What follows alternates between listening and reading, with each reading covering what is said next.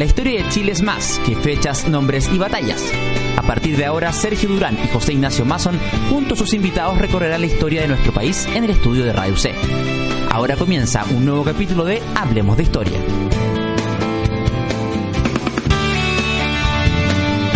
Bienvenidos a otro capítulo de Hablemos de Historia, acá en Radio C, radioc.cl. Como cada semana conversamos con invitados sobre historia de Chile, historia del mundo. El día de hoy vamos a hablar sobre, digo, populismo en Chile, 1932-1970. Nos acompaña en el día de hoy Claudio Riveros. ¿Qué tal, Claudio? ¿Cómo estás? Hola, ¿cómo están? Bienvenido gracias a por la invitación. Gracias a ti por estar con nosotros. Antes de eh, comenzar, te recordamos que está a la venta el libro Hablemos de Historia, Editorial Quimantú, Historia de la Prostitución, Anarquismo, Historia del Fútbol, Televisión, entre otros asuntos. Pregunta en Editorial Quimantú.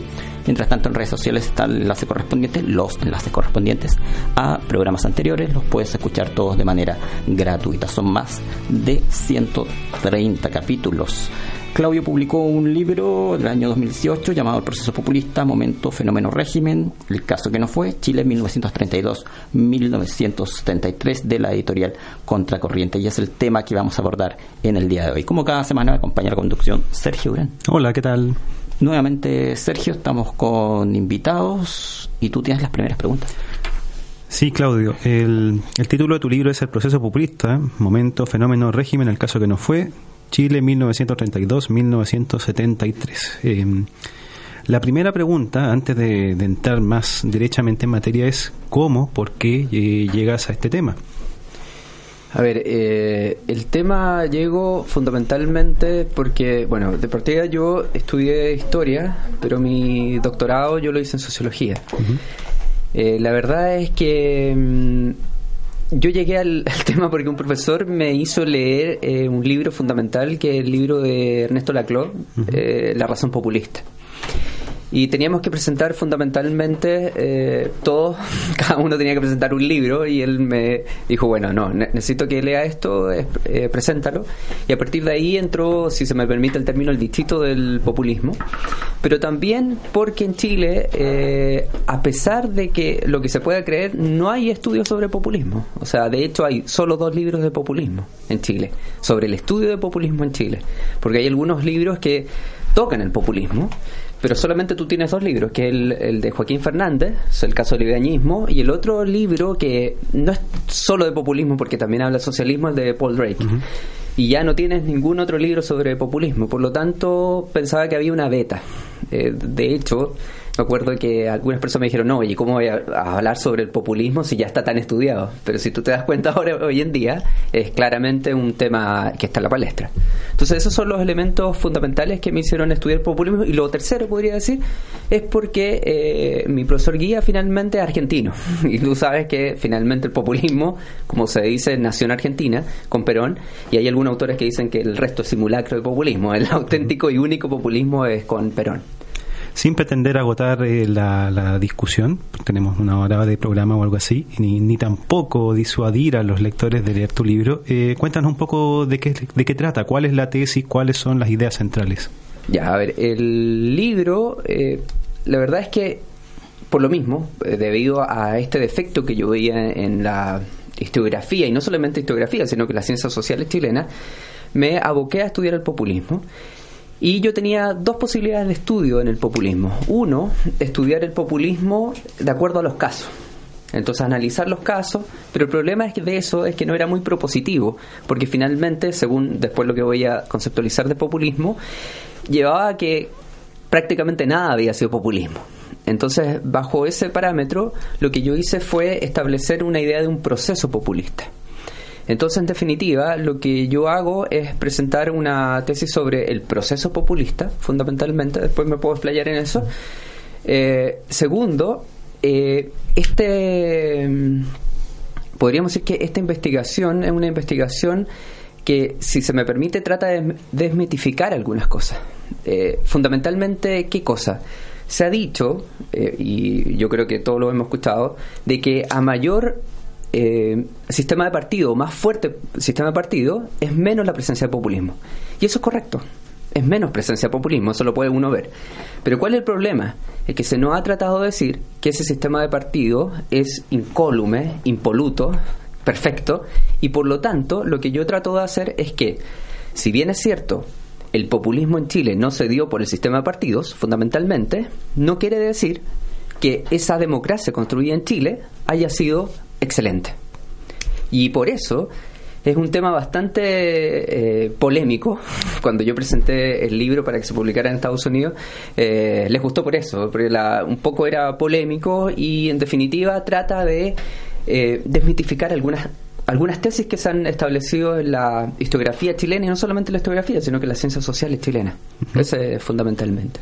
En, a propósito de lo que mencionabas, en contraste con este aparente vacío o escasez eh, de, los estudios sobre populismo en Chile, eh, el concepto eh, es muy usado. Es una suerte de, comodín, ¿no? O sea, Absolutamente. Se, usa alternativamente, no sé, para, para denominar ciertas políticas redistributivas o más, últimamente para se habla de un populismo de derechas.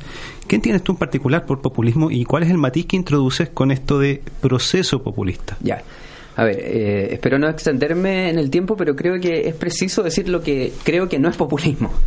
Eh, eh, porque en definitiva, como tú bien dices, el problema está en que mucha gente levanta un concepto de populismo y podríamos decir, bueno, según tú es lo que tú dices populismo y otro. Entonces, lo que yo clasifiqué, pero que finalmente fue mi tesis doctoral, pero yo no lo pude publicar en el libro porque era muy extenso, eran distintos enfoques del populismo. Entonces, cuando tú estudias el populismo, tú lo estudias a partir de enfoques. Entonces, todas las teorías se clasifican en cuanto a enfoques. Entonces, por ejemplo, tú tienes una, un enfoque que es economicista, que es muy cercano al neoliberalismo y que entiende que populismo es todo aquello que exige gasto estatal, por ejemplo, derechos sociales, y eso es populismo. Estoy siendo muy sintético, si me permiten, pero creo que para abordar el concepto.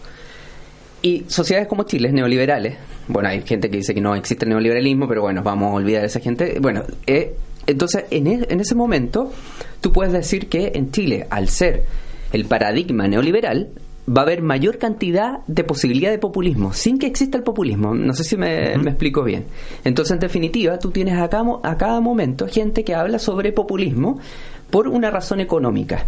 Pero como yo también escuché, fue, eh, fui un poco Mateo, eh, escuché a, incluso a Joaquín, y él también explica eso. O sea, en definitiva, cuando tú explicas de esa forma el populismo, todos los estados de bienestar serían populistas. Y por lo tanto, ese concepto ya no está dentro de la academia. Y eso es lo increíble. La academia ya no acepta ese concepto, pero en Chile es el concepto prácticamente más aceptado. O sea, si tú escuchas a la presidenta Bachelet cuando, eh, o a Piñera, a cada momento señalan que el populismo es finalmente el gasto. Nosotros no vamos a ser populistas, dice. Siempre dicen eso. Nosotros no vamos a gastar sin tener el dinero que corresponde para hacer las políticas sociales. Entonces ese es un enfoque. El otro enfoque, no voy a explicar todo, si no nos vamos a llevar todo el programa, y el otro enfoque que se presenta mucho en Chile es el enfoque que podríamos decir institucionalista, que es un poco el que expliqué yo con anterioridad, que significaba que a mayor del sistema de partidos o la institucionalidad de partidos, eh, eso hace que exista menos populismo. Y mucho, podríamos decir que otro, otra variable de este enfoque institucionalista es la idea del estilo, que tiene que ver con el concepto de demagogia. Y eso yo quiero también establecerlo desde acá, desde ya. Demagogia no es igual a populismo. O sea, eso es absolutamente claro. Demagogia no es igual a populismo, porque la demagogia es una condición de la política. ¿Se entiende? Pero el populismo, en esencia, no tiene o no necesariamente es único la demagogia. Entonces, ¿qué pasa? Según la teoría de eh, Benjamín Arditi, Benjamín Arditi dice que existen dos elementos. Uno, el centro liberal, impoluto, donde todo es perfecto, y todo lo que se aleja de esa perfección pasa a ser populista. Pero la, la demagogia, o en este caso, o el gasto irresponsable, no pertenece solo a populistas. Por lo tanto, si no es, esencial, no es esencial a los populistas, por lo tanto ese concepto se debería olvidar. El problema es que uno lucha contra una corriente que, o sea, yo puedo expresar esto acá, pero uno también entiende que, por ejemplo, en, los medios de comunicación el populismo se entiende como una persona que está arriba de una, una caja de, manzana y, ofreciendo cosas, si me permiten, digamos. Entonces, ese es el, el problema. Entonces, ¿qué hago yo? para ir a la yo voy a leer mi definición porque hasta a mí me cuesta la, definición que yo di de populismo, porque tiene que ver con un proceso. Entonces mi definición de proceso populista es la siguiente. Es un movimiento nacional popular en el que se moviliza, mediante un líder, eso es muy importante, el líder, a un pueblo que pone en entredicho, por medio de una ruptura antagónica y una lógica polarizadora, el estado natural de cosas vigentes. Movilización popular que está en permanente tensión para lograr su institucionalización, ya que está en busca de un reconocimiento, en este caso el pueblo, que por mucho tiempo le fue negado. Todo ello en, una, en un contexto de crisis hegemónica. O sea, más que una definición, es comprender el populismo como proceso. O sea, ¿a qué voy con esto? Es que, en rigor, el populismo se ha dado en contadas ocasiones. Entonces yo evito con esto tratar de decir que el populismo es grado. Obviamente que hay grados, mayores grados de populismo. Pero cuando tú analizas el populismo de acuerdo a un elemento muy particular y otro no, entonces hay un, hay una hay realmente una, un problema, porque hay gente que dice, "No, es que el discurso es populista, pero el gobierno no." No sé si han escuchado. O, por ejemplo, lo que pasaba con Obama, es que no, es que la política del Obamacare es populista, pero el resto no. Entonces, finalmente, si tú entiendes así el populismo, todo puede ser populismo. Y cuando todo puede ser populismo, nada es populismo. Entonces, ese es el problema. Tu investigación se enmarca entre los años 1932 y 1973. Podría llevar a engaño a algunos auditores pensar que solamente durante ese periodo hemos tenido populismo en Chile Ya. o eh, al menos importantes cuotas de populismo durante, durante esa fase. ¿Por qué te marcas en ese periodo y dónde se hace presente? Ya, ahí hay un problema en el concepto de la cuota del populismo. Un poco lo que yo estoy señalando con anterioridad. ¿Por qué? Porque, a ver, como lo dije en un principio, yo podría, yo tenía que decidir qué es lo que estudiaba perfectamente. Entonces, ¿cuál era el problema? Es que eh, yo no podía analizar, no podía hacer un estudio de los, porque tendría que haber terminado haciendo los eh, tomos de historia de Chile. Entonces yo puse algunos elementos que para mí eran fundamentales para construir un proceso populista. A ver, esto es importante, yo creo que lo voy a creo que después voy a responder eso, pero es para definir lo que es el proceso. El proceso se eh, compone de tres elementos fundamentalmente. Yo hablo de proceso pleno. El momento, el fenómeno y el régimen. El momento populista es cuando se da la crisis hegemónica. O sea, todo populismo, para, a mi entender, surge cuando hay una crisis hegemónica. Si no hay crisis hegemónica, por lo tanto, no puede haber populismo. Y con eso ya estoy limitando el espacio de tiempo. ¿Sí? Segundo, fenómeno. El fenómeno, en este caso, es la articulación discursiva, porque el populismo claramente tiene que haber un discurso populista en ese elemento, que finalmente lleva o representa, perdón, esa crisis hegemónica. ¿Se entiende? O sea, por ejemplo, un caso muy claro. Yo podría decir que eh, Roxana Miranda tiene un discurso populista, discurso, pero no había crisis hegemónica en Chile. Por lo tanto, no da paso para un proceso populista. ¿Se entiende? Y luego el tercer paso sería el régimen populista, que en este caso cuando ya se llega al gobierno y cuando se intenta, de una manera u otra, llevar a cabo lo que se dijo en campaña o el discurso, ¿se entiende? Porque ese es un punto muy importante, porque ahí yo me había enfrentado a un problema cuando yo hice eh, la tesis. Es, que en definitiva se entiende que el populismo son todos aquellos que no llevan a cabo su programa, ¿sí? O de gobierno que prometen y no cumplen. Pero si tú ves, por ejemplo, no que me quiero eh, meter en problema, pero es una cosa muy simple. Bachelet o Piñera, según los estudios, no cumplieron, si no me equivoco, alrededor del 40-45% de lo que prometieron. Incluso podríamos decir, en el caso de Bachelet sería incluso más importante porque fueron elementos estructurales que no se cumplieron. Pero yo puedo decir que eso por eso es populista? No. ¿Se entiende? Entonces, el problema en este caso es que el régimen de una u otra manera tiene que llevar a cabo lo que dijo en campaña. Y ahí nosotros podemos distinguir. Uno, no se llevó a cabo porque hay fuerzas que lo impidieron.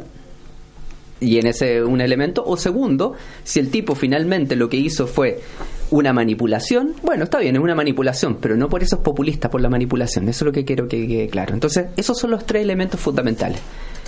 Y si sumamos otro elemento, que son las, en este caso las condiciones de posibilidad, es que el populismo se hace en condiciones democráticas. Eso es importante. El populismo no es igual a dictadura. Cuando es una dictadura ya deja de ser populista. Eso es importante. Hay algunos autores que señalan que el populismo da paso al fascismo.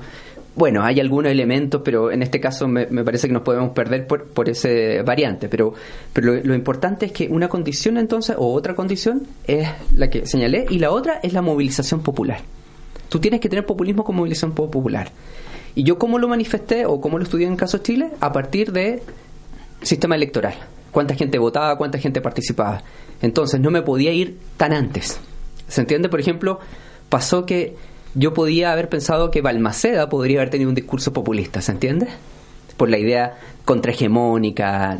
Pero el problema en el caso de Balmaceda es que no había pueblo y no se dirigía al pueblo, ¿se entiende?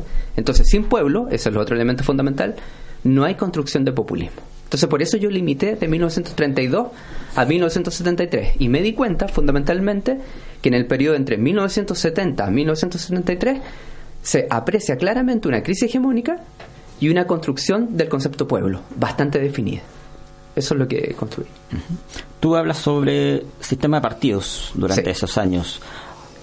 ¿Cómo era el sistema de partidos entre los años 32 y 73 en Chile? A ver, yo trabajo sistema partido con sistema electoral que van de la mano. Eh, a ver, el primer, el, primer concepto que hay que tener claro del sistema partido es que el sistema partido en Chile, fundamentalmente, si bien es cierto, nosotros tenemos partidos del siglo XIX, el sistema de partido, como nosotros lo conocemos hoy en día, parte después de la crisis del 25. Entonces, por lo tanto, nosotros tenemos un sistema de partido que se caracteriza fundamentalmente por esta idea de, de los tres tercios, que todo el mundo lo conoce, izquierda, derecha, centro. Y en este caso, eh, según la teoría, por ejemplo, de Valenzuela, establece que el centro es fundamental dentro del orden del sistema de partidos chilenos. ¿Por qué? Porque al contar con dos partidos extremos, extrema derecha o extrema izquierda, que en el caso de Chile existía, tú necesitas un centro que evite las polarizaciones. Entonces, a medida que se evita la polarización, en este caso, nosotros tenemos que es menor probabilidad de que exista, por ejemplo, para el, para el enfoque institucionalista, eh, populismo. Entonces, ahí hay una característica del sistema partido. La segunda característica, y es la que yo creo que me parece que está correcto Salazar, en parte por lo menos, es que Salazar señala que quienes dominaron, si se, me, si se permite decirlo así, pero quienes realmente ejercían el poder en Chile era la clase política. recuerdan un, un libro fundamental, La clase política, y él dice que es la clase política la que en definitiva construye la institucionalidad chilena. Entonces, ¿qué pasa? Según los teóricos como Cavarossi u otros teóricos, señalan que la diferencia de Chile de por qué evitó el populismo es que después de la crisis hegemónica del, 25, o del 29 fundamentalmente, pues depende de qué época estamos hablando, o la crisis oligárquica que se conoce, en Chile esa crisis oligárquica se atenuó con los partidos políticos. O sea, los partidos políticos finalmente son los que condujeron esto. Pero en otros lugares, como Argentina, por ejemplo, la élite argentina finalmente lo que hizo fue rechazar este, este cambio. Entonces, cuando rechazó este cambio, sale después, que cae el sistema, Perón. O sea, en la medida que no existen estos sistemas de partido, aparecen líderes que definitivamente se transforman en el concepto de Cardoso en árbitros. Entonces, ahí está la diferencia, por ejemplo, en el caso chileno no hay árbitros, hay sistemas de partidos, no hay árbitros con líderes populistas. Entonces, ahí hay una diferencia técnica respecto, por ejemplo, a los, eh, a los, a los países eh, que tenemos nosotros en, en, América Latina. Y la otra característica del sistema de partido, pero yo diría más bien el sistema eh, electoral, es que hasta 1960, podríamos decir, la participación en Chile era muy baja.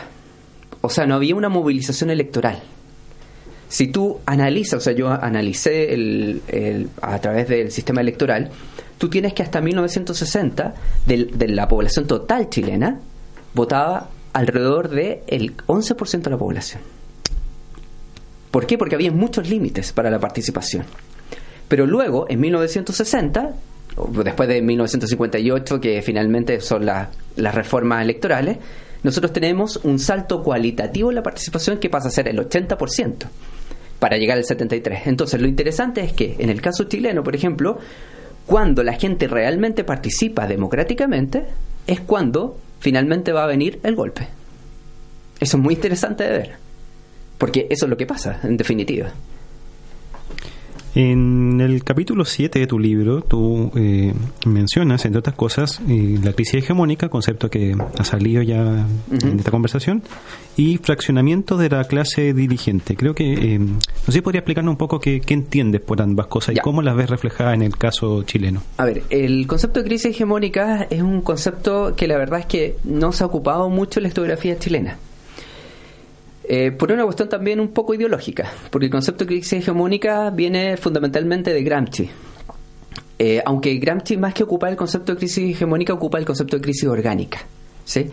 Entonces, en definitiva, lo que eh, podemos establecer a partir de distintos autores, nosotros tenemos una crisis hegemónica cuando hay una crisis del sistema político, fundamentalmente, en este caso sería el sistema partido chileno, y segundo, cuando, y en una crisis de legitimidad obviamente, y cuando también hay una crisis de legitimidad del modelo de desarrollo.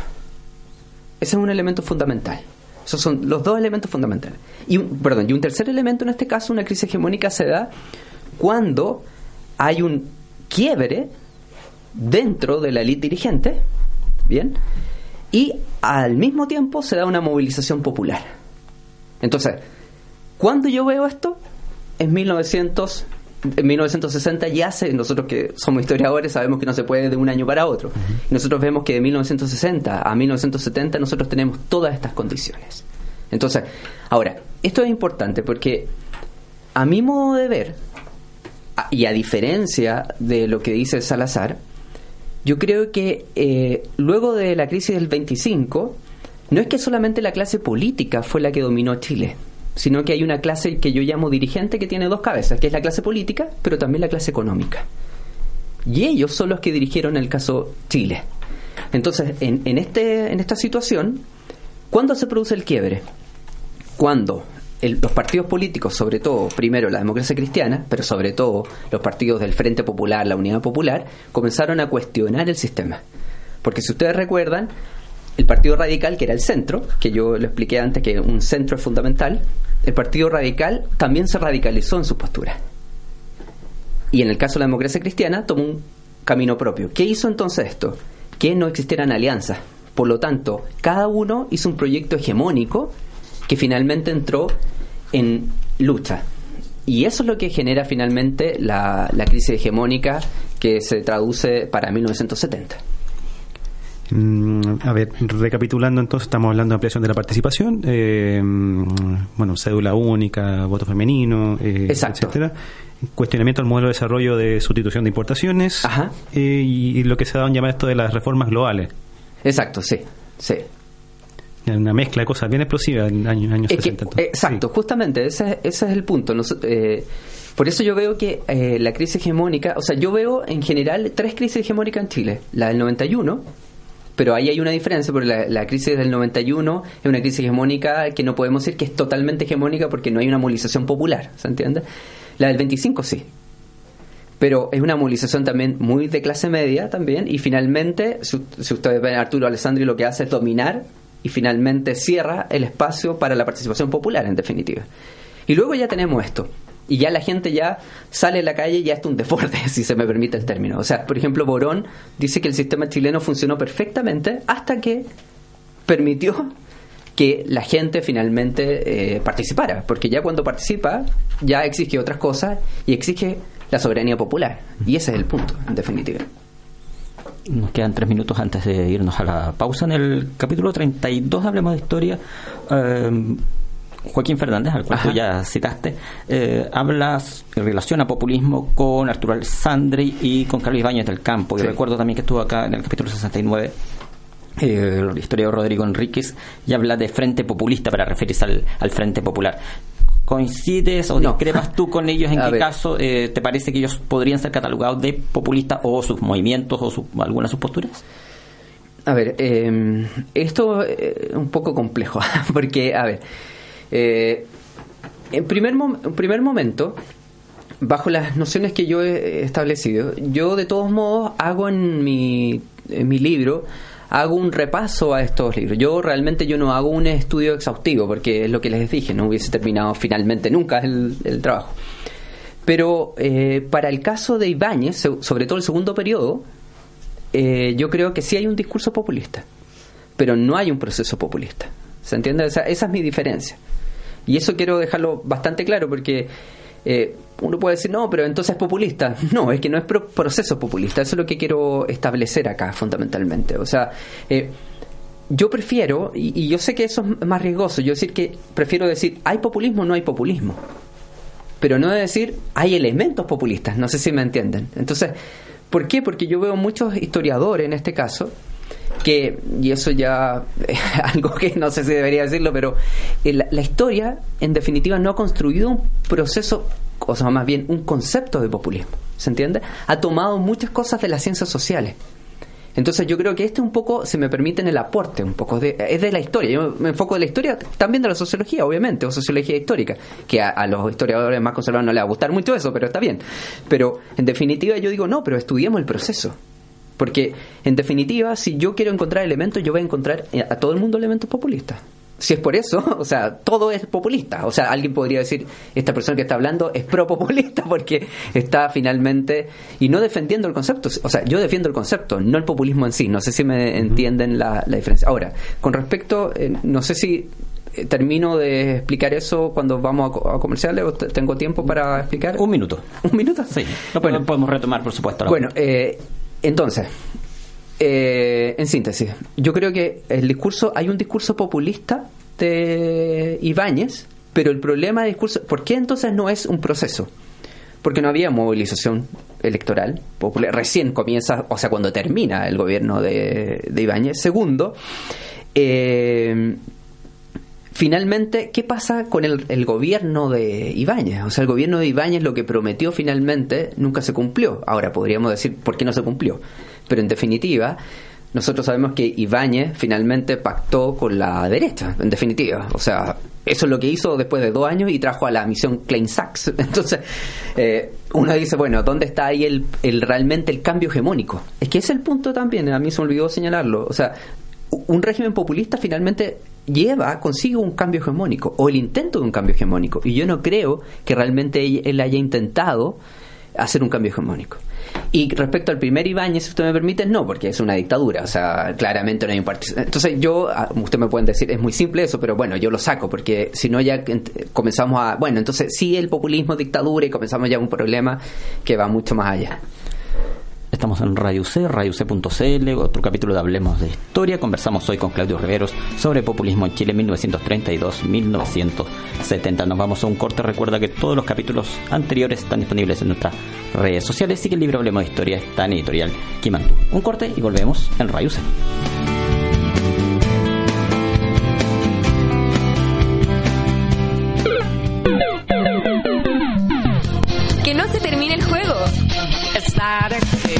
Luis Núñez y Andrés Simon te esperan todos los viernes de 14 a 15 horas para hablar sobre todo lo que necesitas saber de la industria de los videojuegos. Escucha Entre Pixeles, solo por radioc.cl.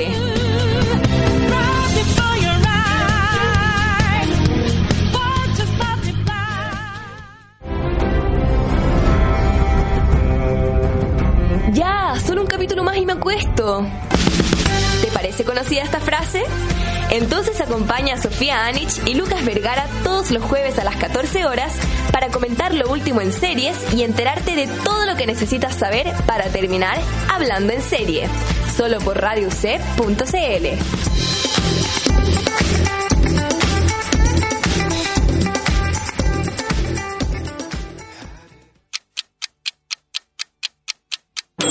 Como recién salido del horno. Así son los artistas que todos los martes a las 19 horas se presentan en el estudio de Radio C. Ignacia Ventura y Sofía Murtag te acompañan en el programa favorito de quienes buscan siempre escuchar algo nuevo. Sintoniza los emergentes, solo por radioc.cl.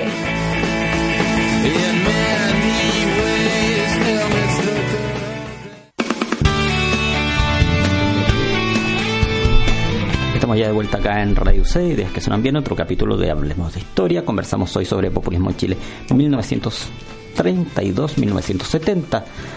Hablamos también en parte sobre el libro El proceso populista, momento, fenómeno, régimen, el caso que no fue, Chile 1932-1973, editorial Contracorriente, editado, publicado el año, el año 2018, quiero decir, Claudio Riveros es nuestro invitado demos un salto no, que nos quedó por ahí lo del Frente Popular que tú dices que no es populista, antes de tomar el caso de Alessandri. Sí, a ver, eh, yo creo que es que ahí es el problema, es el lleva a engaño el concepto Frente Populista. Es que es diferente a hablar de un Frente Popular, ¿se entiende, no? O sea, eh, a ver, acá hay una cuestión un poco teórica, eh, voy, espero que, que, lo pueda resolver bastante bien en la, en la simpleza, digamos. A ver, ¿qué pasa? Si nosotros estudiamos el discurso marxista, el discurso marxista siempre, obviamente, se dirigía a la clase. Hay un libro que es fundamental, que es el libro eh, Hegemonía y Estrategia Socialista, que marca un antes y un después en el postmarxismo con Laclau, eh, Laclau y Mouffe, y plantean fundamentalmente que el concepto de clase, por ejemplo, para el populismo, ya no es posible. ¿Por qué? Porque en definitiva tú necesitas frentes populares. ¿Y qué significa el Frente Popular? Y no solamente eh, lo dicen ellos, sino que eh, está en, incluso en, los congresos eh, soviéticos que se desarrollaron, vemos esto. Entonces, ¿qué pasa?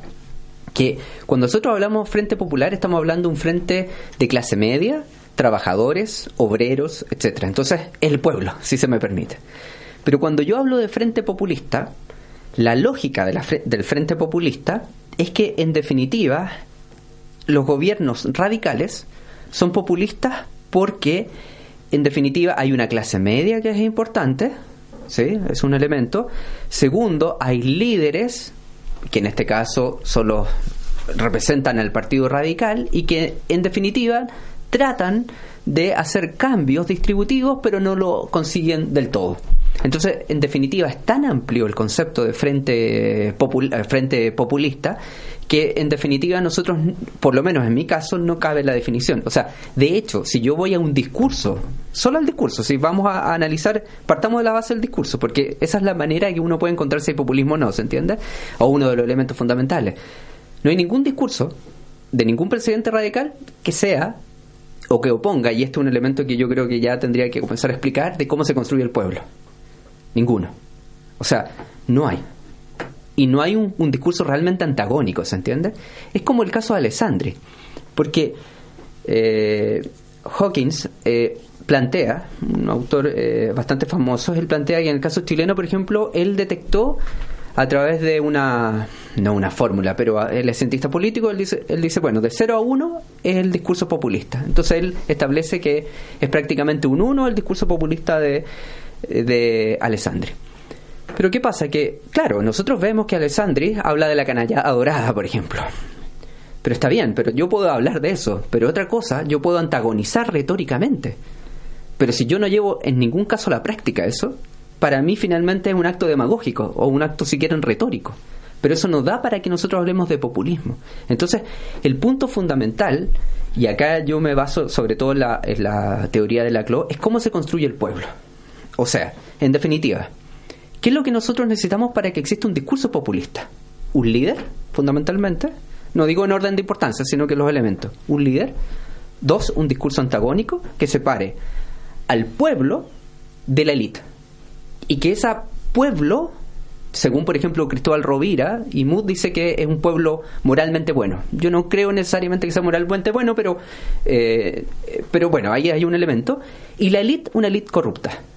Entonces, en definitiva, ¿Qué pasa con esto? Ese discurso es antagónico cuando, y esto es importante, cuando se establece que esa élite es la corruptora o la responsable de los devenires del pueblo, ¿se entiende? Si yo no tengo, yo por ejemplo, yo puedo decir, estoy contra la élite, pero si no hago responsable a la élite, o hablo muy mal de la élite, pero si no hago responsable de la élite de los devenires del pueblo, o de todos los fracasos del pueblo, en definitiva, no hay discurso populista. Eso es muy importante. Aun cuando se repita mucho. Entonces, ahí hay un elemento también diferenciador. Entonces, el caso de Ibáñez también pasa un poco eso. Ibáñez, si ustedes se dan cuenta, a mí me parece que el discurso, incluso en, un primer momento, cuando era dictadura, tenía también discurso en contra de, la élite. De hecho, la élite se fue a Francia, en muchas partes de la élite chilena. Entonces, Ahí hay que ir matizando. Yo no estoy señalando que eh, es totalmente sí o no, pero, pero en definitiva hacia eso se tendría que apuntar, creo yo, en la investigación. Um, demos ahora sí el salto, lleguemos a los años 70, 1970. Eh, tenemos tres candidatos, uno de ellos es Jorge Alessandri. Uh, ¿Qué se puede destacar de su programa de gobierno y cómo lo relacionas con el populismo? Ya, a ver, como yo entiendo que el proceso populista se da como tal, como un proceso, y por lo tanto hay un fenómeno populista, lo que quiero que se entienda es que los discursos populistas no nacen de la nada. Ese es mi punto fundamental. Si yo veo un discurso populista que nace de la nada, puede haber un discurso populista, pero no un proceso populista, porque nos ha dado un fenómeno populista, porque no hay una crisis hegemónica. Eso, eso quiero que se, se, se entienda. Por lo tanto, cuando yo tengo un, una crisis hegemónica, los discursos van a ser necesariamente polarizadores, independientes si son de derecha o izquierda. Por lo tanto, ya tengo un indicio de que hay una especie de, si ustedes quieren, momento populista. ¿sí? Pero el punto es que yo no considero que el discurso en sí de Alessandri sea populista, ¿se entiende? Pero sí está en un momento populista. Por lo tanto, va a ser polarizador. Ahora, ¿qué es lo interesante de esto? Es que en el caso de Alessandri, Alessandri, el, el, no podemos hablar de todo el, programa, porque yo estudié todos los programas, eh, de, en este caso de Alessandri, anteriores y también sobre todo los discursos que está estableciendo el Partido Nacional. Y si yo los comparo, son, no puedo decir iguales, pero son prácticamente, o sea, son muy, muy similares. Se abocan al mismo a lo mismo. Por lo tanto, yo tengo en el caso de la derecha un discurso claro, definido. La democracia cristiana tiene un discurso claro y definido, y en el caso de la, la Unidad Popular también. Pero vamos al caso de, de Alessandri. Alessandri, el discurso, es un discurso que enfatiza a la nación. Y acá hay un elemento importante para distinguir si es populista o no. Cuando Alessandri habla de la nación, habla de todos, de todos los chilenos, la patria en conjunto. Cuando yo tengo un concepto de patria en conjunto, que todos somos iguales y no hay ningún daño de otro, por lo tanto no tengo un discurso populista, ¿se entiende? Yo puedo hablar de pueblo y él habla del pueblo chileno, pero eso no da la categoría de eso. Eh, si me permiten, yo sé que somos historiadores, pero eh, el caso de Cas, por ejemplo. Cas habla... José Antonio Cas. Claro, habla de un pueblo, el pueblo chileno, pero nunca establece que hay una élite corruptora económica o política, sino que él finalmente lo que está construyendo es un pueblo, el, el, auténtico pueblo chileno, si me permiten, que tiene, no sé si decirlo, pero tiene un componente más, si me permiten, más fascista que populista, ¿se entiende? En ese sentido, en ese sentido, no digo que él sea fascista, sino que hay un concepto más fascista en su discurso que populista. Entonces, vamos al, caso de Alessandri. Alessandri habla del, de este pueblo y este pueblo se ve dañado fundamentalmente por la política, pero más bien por los políticos. Y si ustedes se dan cuenta, la derecha ya tenía menos fuerza electoral, claramente, y nosotros vemos que establece que la clase política está corrupta, pero fundamentalmente comienza a esgrimir que es el Estado el responsable de los problemas de Chile. Y se comienza a exhibir claramente un discurso que nosotros vamos a conocer como el discurso neoliberal. De hecho, él, eh, después lo, lo, puedo leer si tengo tiempo, pero él señala, por ejemplo, en, en su discurso, e incluso en el mismo Partido Nacional, o sea, perdón, en el. Claro, en el, el Partido Nacional establece de que finalmente es el pueblo que sufre este Estado y que es la libertad, que es un elemento fundamental para ellos, la libertad, para que exista libertad tiene que haber existir libertad económica antes que política incluso. Por lo tanto, nosotros ya estamos viendo preludios de este concepto que nosotros vamos a ver más adelante. O sea, una idea, una lógica contra el Estado, claramente, contra del modelo de Lisi, que está claramente, y que nosotros, incluso él, llama una nueva constitución. O sea, todos llaman a una nueva constitución. Es muy interesante porque la derecha por lo general no llama a las nuevas constituciones, pero él está llamando en eso. Un... después se pierde esa, esa, idea, pero él llama a establecer una nueva constitución. Ah, y esto es importante, con la idea de un líder fuerte. Pero no es la idea del líder fuerte populista, sino que es la idea del líder portaliano, ¿se entiende?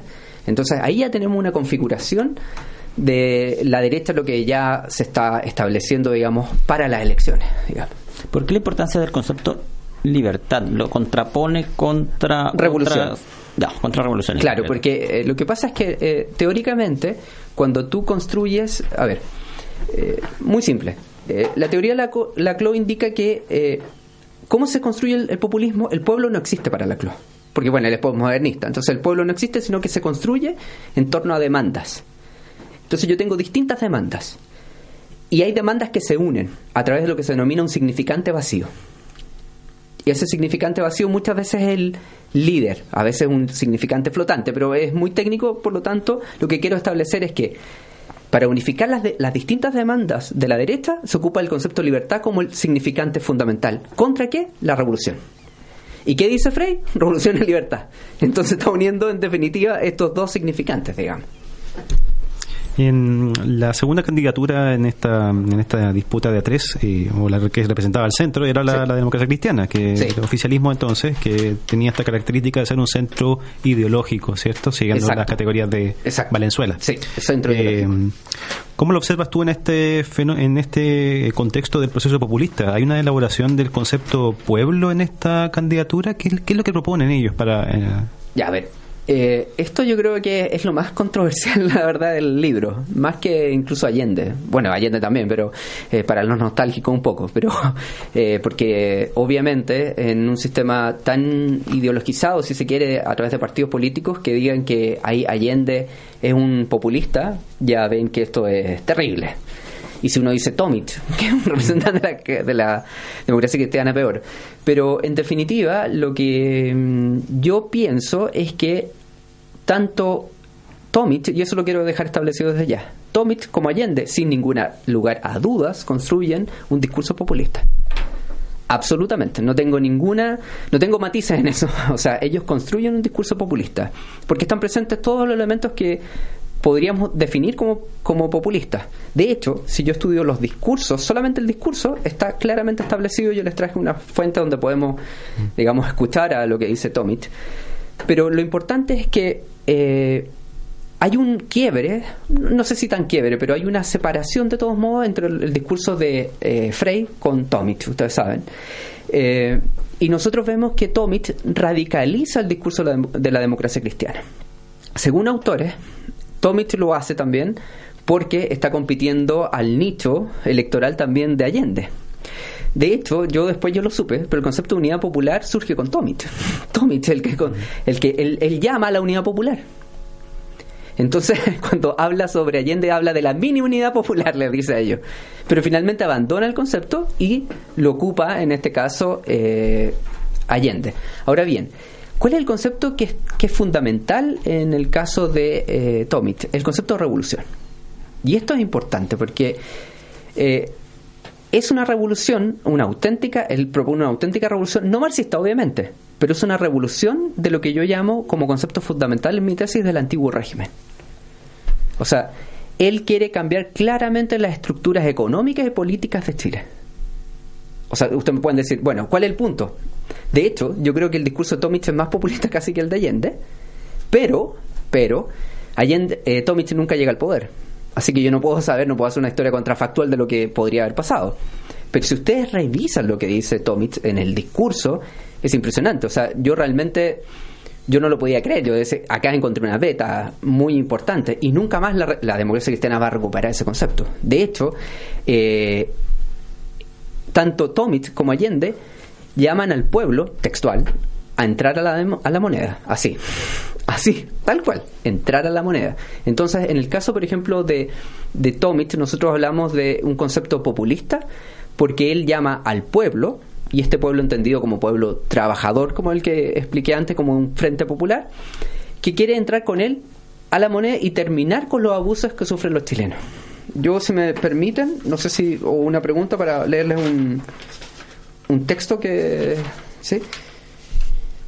A ver, ¿cuál- ¿cómo se conceptualiza el, el pueblo de, de Tomic? Él dice, eh, el pueblo, dice, tal cual, está conformado por trabajadores, campesinos, mujeres, pobladores, juventud, clase media, profesionales y técnicos, pequeños y medianos comerciantes, agricultores, industriales, intelectuales y artistas. Es lo mismo que va a decir Allende, en definitiva, es el pueblo. Eh, y luego dice, respecto y él critica siempre a la élite chilena, a la élite chilena, tanto, eh, bueno, a la élite chilena y a la élite eh, internacional, a las transnacionales. Entonces él dice, por supuesto, escuchen esto, por supuesto que no, está, no estamos ni estaremos a favor de los centros monopólicos de concentración de dinero, influencia y poder. Se refería a los bancos fundamentalmente.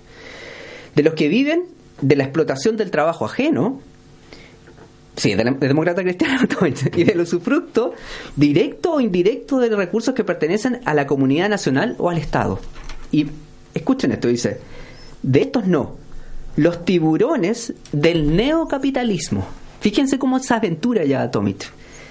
Y del capitalismo tradicional no tendrán cabida en el gobierno de Tomit. Dice, son pocos. Tal vez no más de 200 o 300 son los que arrasan con el crédito y no dejan sino las piltrafas para decenas de miles de empresarios medianos y pequeños. Entonces ahí acá hay una élite, claramente, que es la que genera las desventuras del pueblo. Y obviamente, eh, quien es líder para llevar a este cambio es Tomit.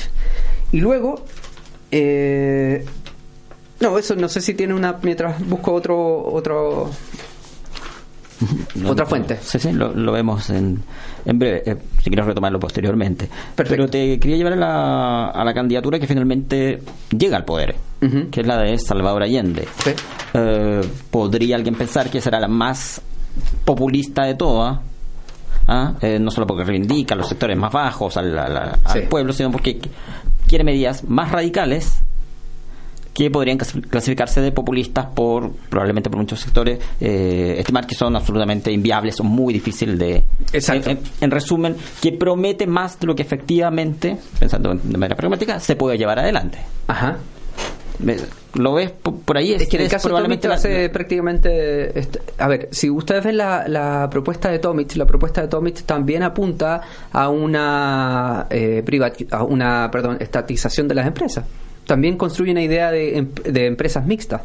Es lo mismo, o sea, si ustedes no, no es lo mismo, pero hay sutilezas conceptuales. Porque, por ejemplo, en el caso de, de Allende, ¿Qué es lo que desvía para ser populista? En definitiva, esta idea marxista, ¿se entiende, no? Nosotros hasta el día de hoy nos entrampamos si Allende fue marxista o no fue marxista y por, por qué podríamos decir que fue marxista porque si realmente quería hacer una revolución y si respetó la institucionalidad o no. Eso es lo que se gira el, el proceso. De hecho, a mí me llama mucho la atención que Tomich nunca ha sido tan, tampoco tan estudiado, si se dan cuenta. Y eso es porque hay un proceso de cambio. Entonces, de hecho, cuando yo reviso, yo revisé el, eh, los programas 58, 64, 70. Y ustedes se dan cuenta que el programa del 64 yo podría decir que es más radical que el año 70. Claramente, es más radical. Y de hecho, por ejemplo, en el año, tú tienes que, eh, la diferencia, por ejemplo, es que en el año 64 y sobre todo el 70, el concepto de pueblo se va siendo más de frente popular. Porque el 58 era mucho más militante el concepto de la clase trabajadora. Aunque obviamente hay resabio en el concepto de, de Allende que permite a algunos decir, no, pero es que está hablando de clase. Sí, está bien, pero si nosotros vemos todos los, los, los, eh, discursos, podemos ver que claramente hay diferencias y hay ocasiones, no solo hay ocasiones, sino que muchas veces ocupa más el concepto de pueblo trabajador que el concepto de clase obrera. ¿Se entiende? Para llegar al poder. Entonces, eh, a, a propósito de lo que tú me señalabas, los estudios sobre eh, que Allende es populista son prácticamente exclusivamente de eh, economistas que han estudiado que Allende es populista por lo mismo, por, por esta idea de que ellos hablan del ciclo populista. Eh, ofrecen mucho, lo entregan, año 71, y el 72 viene el colapso, 73 es la crisis final. Entonces eso se llama el concepto del ciclo populista. Pero claro, ven un solo elemento y hablan mucho, no sé si han yo creo que siempre se ocupa ahora el concepto que está en los medios, es la idea de la fiesta populista. ¿sí? Es como el despilfarro en este caso. Pero, eh, como demostró muy bien Alan Knight, eh, dictaduras militares finalmente gastaron más que muchos eh, pol- eh, políticos que fueron elegidos que se consideran populistas y por lo tanto también tendríamos que denominarlos a ellos como populistas en ese caso. Entre estos tres candidatos, ¿se calificaban a sí mismos, se acusaban mutuamente de ser populistas o era un concepto que no usaban para... Mira, es una muy buena pregunta. Eh, el concepto de populista eh, se va ocupando, es muy... A ver, El concepto de populismo eh, realmente no se ocupa mucho en Chile, sino que es muy posterior. Por lo tanto, por ejemplo, ya en los años 50, 50 eh, por ejemplo, Clodomiro Almeida ocupa el concepto de la candidatura populista de Ibáñez, y eso lo, lo considera bien. Pero yendo al, al- esto en específico, eh, yo por lo menos no vi cuántos se acusaban de populistas, no, no vi. Me- yo no, obviamente que me podía haber perdido una fuente, pero yo no vi nunca que se ocupaban del concepto de, de populista, y si fue, me parece un- una o dos veces, pero no era el, con el concepto que nosotros entendemos hoy en día En como términos peyorativos.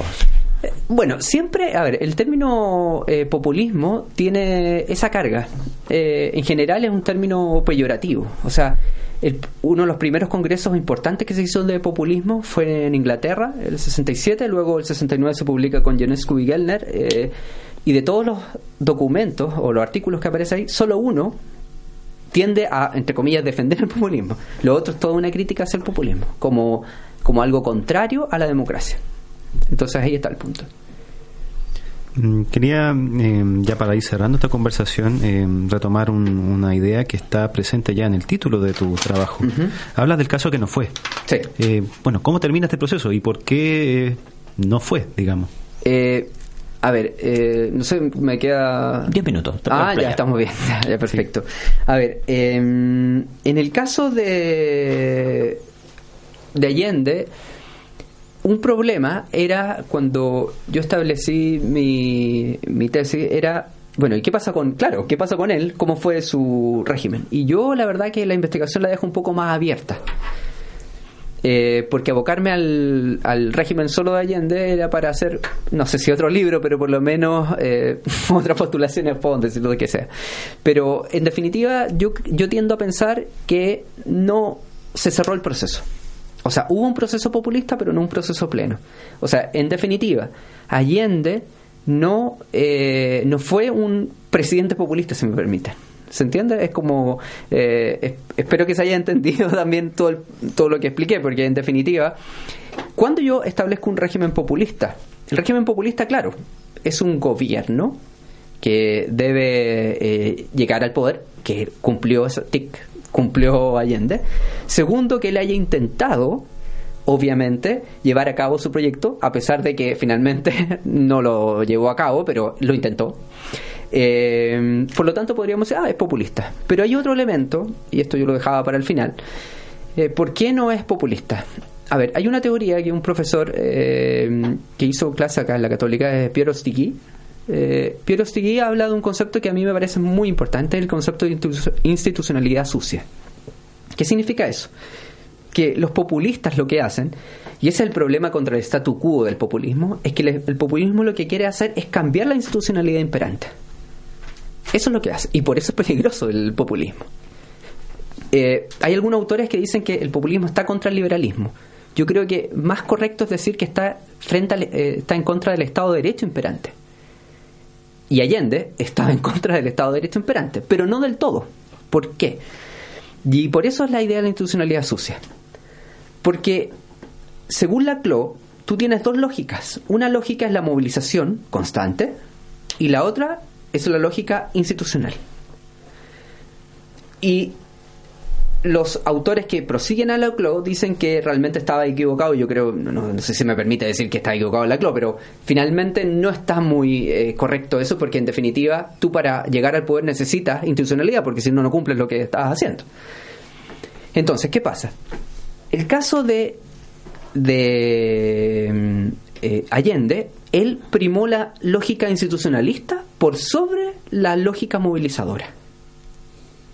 ¿Se entiende? Alguien me puede decir, pero ¿cómo esto? No, no, no, no, no, no puede ser.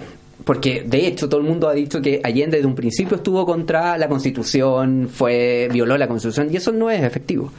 O sea, lo que hace Allende siempre es, claro, dentro de un discurso hegemónico distinto, cambiar la institucionalidad imperante, pero respetándola. De hecho, acá eh, no sé si me eh, no, no, no tengo tiempo ahora para encontrar justo la fuente, pero él cuando llega la moneda, él señala a la gente, bueno, ya estamos acá, pero todo esto lo vamos a hacer con respeto a la ley. Eso es lo primero que dice. Entonces, en un gobierno populista se respeta la ley, pero se intenta movilizar inmediatamente. O sea, yo ocupo al pueblo para finalmente cambiar todo. Y lo que hace Allende es que finalmente siempre está mirando a la institucionalidad partidista de la cual es parte.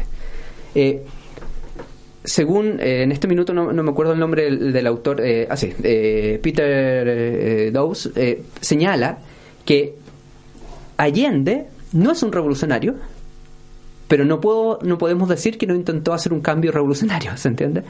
Entonces, claro, Allende finalmente no hizo un cambio total del sistema, lo intentó hacer, pero siempre con el respeto a la institucionalidad. Y yo pongo un ejemplo que es muy claro para mí. Cuando, ¿Recuerdan cuando hubo el, paro patronal? Ese paro, la gente va a, los cordones industriales.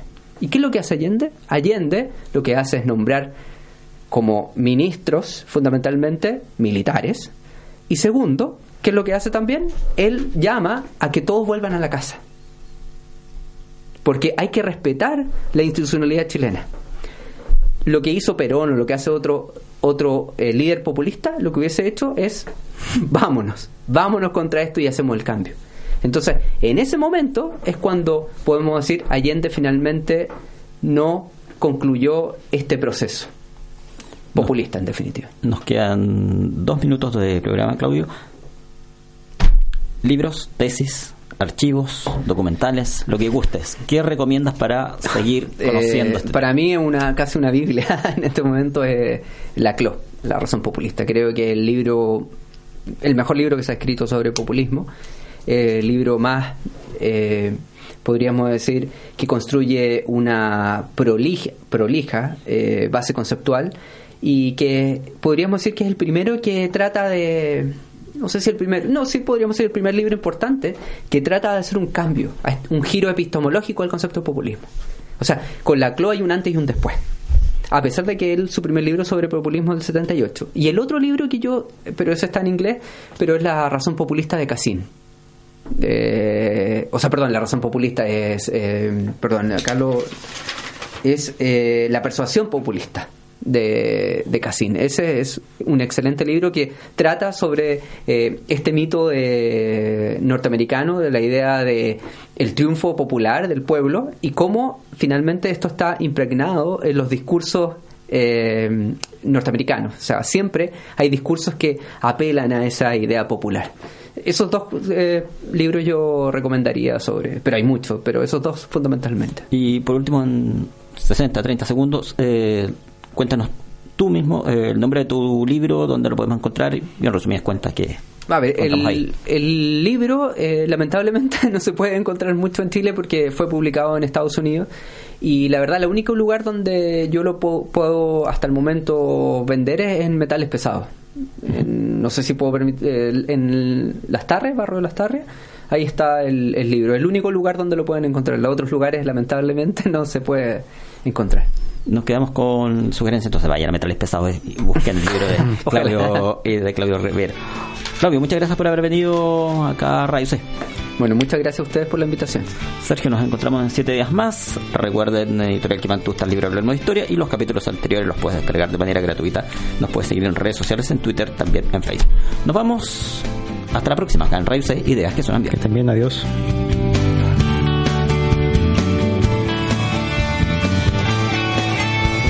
Sergio Durán y José Ignacio Mason, junto a sus invitados, hicieron un recorrido por la historia de Chile.